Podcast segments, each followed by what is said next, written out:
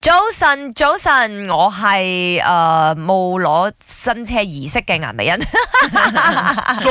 早晨，早晨，诶、有冇咧？佢哋會安排啦，誒啊即係會都要擺個 ribbon 喺度，哦，你都有啦，想當年係有嘅，誒有嘅。你買車嘅時候，佢哋會係安排。有係啊，但係我我自問我冇特別咩嘅儀式感啦，嗰個時候吓，林生應該好耐都冇時鐵星走嘅感覺係 嘛？係，我都好耐冇買車， 啊我 expect 你咁樣講啊，其我 實車都揸咗十年咯。嚇咁啊！我同阿欣舊年都換咗車嘅，嗯係咁啊都多謝嗰個叫做 S.A. 啦，即係個 salesperson 咧，嗯佢都好貼心，因為佢覺得話：，誒你買車係一件值得慶祝嘅事，嗯所以佢就綁咗一隻大 ribbon 喺我車度。係係我個車都嚇親有我，啦但係我自己就冇話即係啊大肆慶祝咁樣啦，因我哋為嗰時候我趕自時間，啊我哋自己係嗯冇，但係咧，我想講翻事體先車呢件事啦。嗯如果我朋友攞新車啦，我係會戥佢高興嘅。應如果該佢應該值得高興㗎。係啊係啊係咪，先嗯如果佢叫我去，我有時間，我都會去為佢慶祝。同佢一齊分享呢份喜悅啦。係啊，好啦，其實點解我哋今日講呢個話題就話，誒誒你個朋友是鐵先出，你會唔會一齊去咧？或者佢約你去，你會唔會應承咧？啊咁只係樣上個星期啫，嗯咁啊就有段叫做新聞冇，又唔係新聞嘅。上個新聞啦，佢啊本來係純粹一個團隊誒值得攞車慶祝嘅事嚟嘅。啊啊啊啊，咁啊就有個女仔買咗架新車啦，嗯咁咧嗰張相咧就有聽講話超過三十人嘅合照，即係大家一齊去現場賀佢卒攞之新係車睇唔到架嘅。車嘅，啊睇唔到架 OK 車，嗯跟住就開始有啲網民咧就 comment 個，我冇搞錯啊，咁咁 show off 啊，或者攞親啫啫喎，使唔使咁多人去啊？咁樣嗱，啦，我想講都睇唔到個車，有咩 show off 咧？呢個 第一 點啊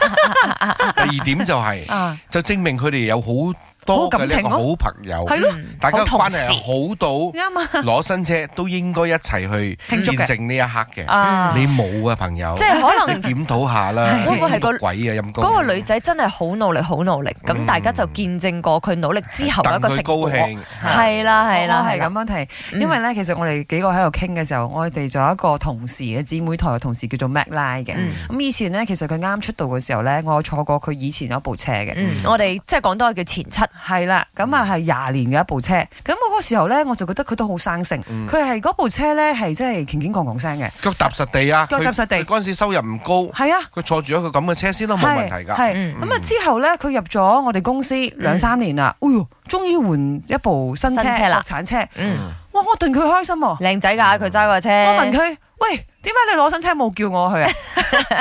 係，因為你睇到佢不斷地付成出、努力、成長，嗯。你梗係為佢高興啦。係喎係喎，咁我哋問下大家，咦，你有冇試過同朋友一齊去攞佢嘅新車啊？當時係點樣啊？或者你朋友追你去嘅時候，你會唔會去咧？当然是带朋友一家大小一起去啦。刚好我的朋友上个月才拿新车，带了我妹妹、她老公还有孩子，因为我们是很好的朋友，一起去拍照，那是很开心的事情。啊，我覺得咧攞新車係一件好高興嘅事嚟嘅，所以擺擺我同我朋友咧都會誒佢、陪我啦，我陪佢攞新車，因為我會等佢高興啦，係因為係啊 hit 咗一個 another milestone 啦。幾個月前咧就同朋友去攞嘅新車啦，因為朋友又好多年冇揸車啦，就驚佢啲擔心唔知慣唔慣啦，所以幫佢攞去新車之後，幫佢揸埋翻屋企啦，所以佢新車就俾我開張咗啦，感覺唔錯。